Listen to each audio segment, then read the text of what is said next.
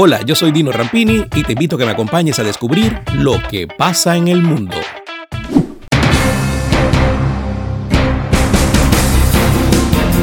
La lava fluye por los tres coladas del volcán Cumbre Vieja en la isla española de La Palma sin que ninguno de los datos que manejan los científicos haga presagiar el final de la erupción ni a corto ni a mediano plazo.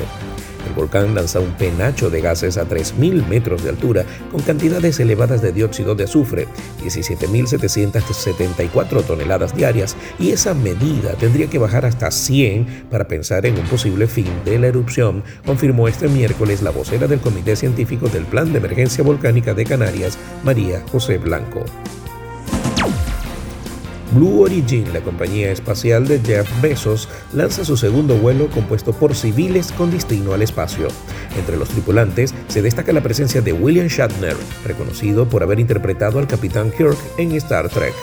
Además de Shatner, a quien se le asignó el asiento número 2 en la nave New Shepard en la misión NS-18, también vuelan Chris Bosusien, ex ingeniero de la NASA y cofundador de la compañía de satélites Planet Labs, Audrey Powers, parte de Blue Origin, y Jen DeVries, cofundador de la empresa de software Media Data. Estoy aterrado, había reconocido días antes del lanzamiento el actor de 90 años de edad. Al concretar esta aventura espacial, en esta oportunidad más allá del ámbito de la ficción, Shatner se convierte en el hombre de mayor edad en atravesar los límites de nuestro planeta. Hasta hoy el récord estaba en manos de Wally Funk, una mujer de 82 años que en julio fue parte del primer vuelo espacial comercial de Blue Origin. Un hombre armado con un arco y flechas mató a cinco personas e hirió a varias más este miércoles en Kongsberg, en el suroeste de Noruega. En conferencia de prensa, Oyvind As, funcionario de la policía local, aseguró que el hombre que cometió esos crímenes ya fue detenido y descartó que haya otra persona implicada.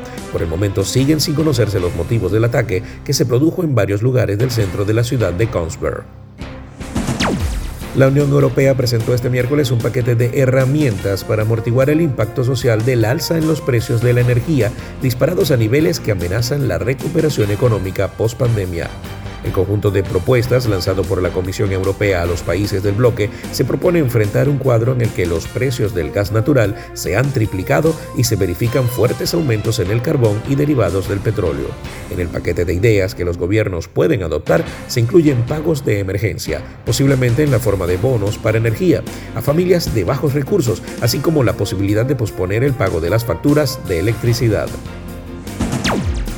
Familiares del exministro de Defensa de Venezuela, Raúl Baduel, expresaron el miércoles sus dudas de que el oficial, un crítico al gobierno de Nicolás Maduro y que se encontraba detenido, haya fallecido de COVID-19 y dijeron que cuando lo vieron a inicios de mes estaba bien y les comentó que había recibido una dosis de una vacuna. El certificado de defunción dice sospecha, mas no aseveran que tenía COVID. Mi papá falleció cerca de mi hermano mi hermano estuvo con él. Entonces, si es así que mi papá tenía COVID y estaba tan mal, ¿cómo no le dieron una atención médica oportuna? Dijo a reporteros en la morgue principal de Caracas Margaret Baduel, una de las hijas del exministro. No entendemos cómo el fiscal se atreve a dar una noticia y aseverar que mi papá falleció de COVID cuando la autopsia la realizaron aproximadamente a las 11 de la noche del lunes, según le informaron a la morgue, agregó.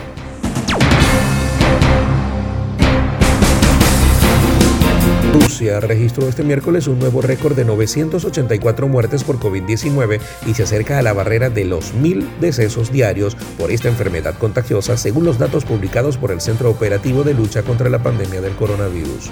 Este nuevo máximo eleva el total de fallecimientos a 219.329, si bien las estadísticas oficiales sobre exceso de muertes en el mismo periodo triplican esta cifra.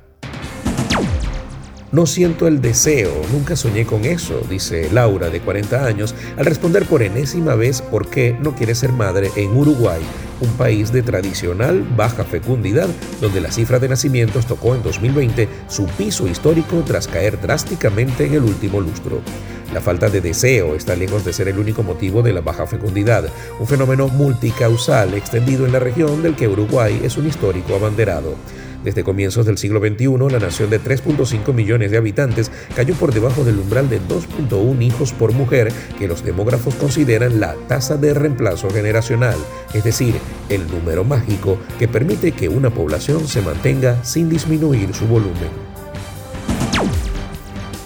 La Corte Internacional de Justicia falló a favor de Somalia en su disputa de la frontera marítima con Kenia en el Océano Índico y le otorgó miles de kilómetros cuadrados de mar en cuyas profundidades se encuentran reservas de petróleo por explotar. El alto tribunal de la ONU decidió de forma unánime darle la razón a Somalia y establecer la frontera marítima como una intersección de una línea recta que sigue la línea fronteriza terrestre, dijo la jueza presidenta de la Corte Internacional de Justicia, Joan Donoghue, en la lectura pública de la sentencia. La compañía aérea Alitalia, tras casi 75 años surcando los cielos con los colores de la bandera italiana por todo el mundo, se prepara para realizar su aterrizaje definitivo mañana con su último vuelo, el cual marcará efectivamente el final de la historia de la aerolínea. Debido a una crisis financiera, la reconocida aerolínea pasará a manos del Estado italiano a partir de mediados de octubre y comenzará a llamarse ITA. Es por eso que, con la venia del Ministerio de Desarrollo Económico de Italia, la empresa estatizada decidió cancelar todos los pasajes emitidos a partir de esa fecha y adelantó a las agencias de turismo locales que no habrá reprogramaciones. El dinero será reintegrado a los pasajeros, pero hay polémica por cómo se llevará a cabo. A mediados del pasado mes de septiembre, los seguidores de Apple se emocionaron luego de que la empresa fundada por Steve Jobs lanzara su más reciente celular, iPhone 13. Esta edición, al igual que sus predecesores, el iPhone 12, contará con cuatro versiones, el iPhone 13 estándar, el iPhone 13 mini, el iPhone 13 Pro y el iPhone 13 Pro Max. Sin embargo, lo que parecía ser una oportunidad para que la empresa pudiese aprovechar la reactivación económica en la parte final de la pandemia por COVID-19, se ha empezado a ver problemas como la escasez de microchips que afectan a gran parte de las empresas tecnológicas del mundo. Según explica un informe de Bloomberg, Apple no podría cumplir con los 90 millones de unidades del iPhone 13 que quería tener para antes de finalizar el 2021. Todo esto después de que dos de sus principales proveedores, Broadcom y Texas Instruments, no lograran llegar a las metas de microchips acordados con la compañía. Hasta acá, las noticias. Esto fue Lo que pasa en el mundo. Lo que pasa en el mundo con Dino Rampini es presentado por Doima International, de Estados Unidos para el mundo, rodamientos industriales y automotrices. Solution Travels, calidad y confort en traslados terrestres en Venezuela y hasta Brasil.